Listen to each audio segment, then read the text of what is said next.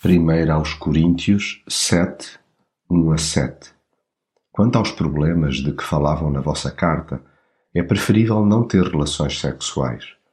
Mas para evitar o perigo da imoralidade, cada homem tenha a sua mulher e cada mulher tenha o seu marido. Que o marido cumpra os seus deveres para com a mulher e, do mesmo modo, a mulher para com o marido.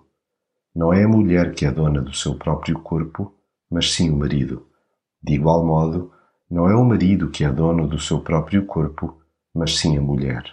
Não se privem um do outro, a não ser de comum acordo e para se dedicarem durante algum tempo à oração. Depois, voltem outra vez à vossa vida conjugal para que Satanás vos não faça cair na tentação por não se saberem dominar. Isto que vos digo é uma concessão, mas não é uma ordem. O que eu queria era que todos fossem como eu mas cada um procede conforme os dons que Deus lhe concedeu, uns de uma maneira, outros de outra. Do cristão espera-se que possua uma perspectiva equilibrada sobre o uso do seu corpo. Por um lado, que não caia na tese enviesada de dar largas a todo tipo de instintos e apetites. Por outro, que resista ao congelamento de sentimentos e emoções.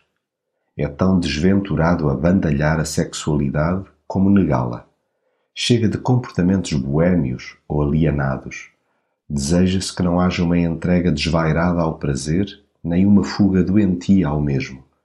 Viva-se de forma arejada, buscando a companhia adequada segundo o plano de Deus. O casamento é um projeto seu que garanta a harmonia plena, incluindo o domínio físico.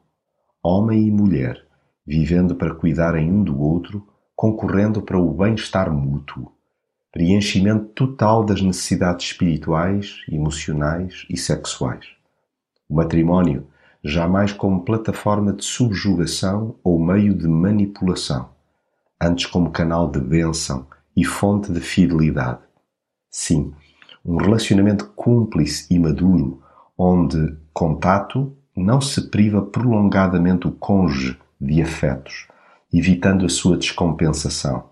Resumindo, casados ou solteiros, pois cada um tem de Deus o seu próprio dom, todos somos chamados à pureza integral.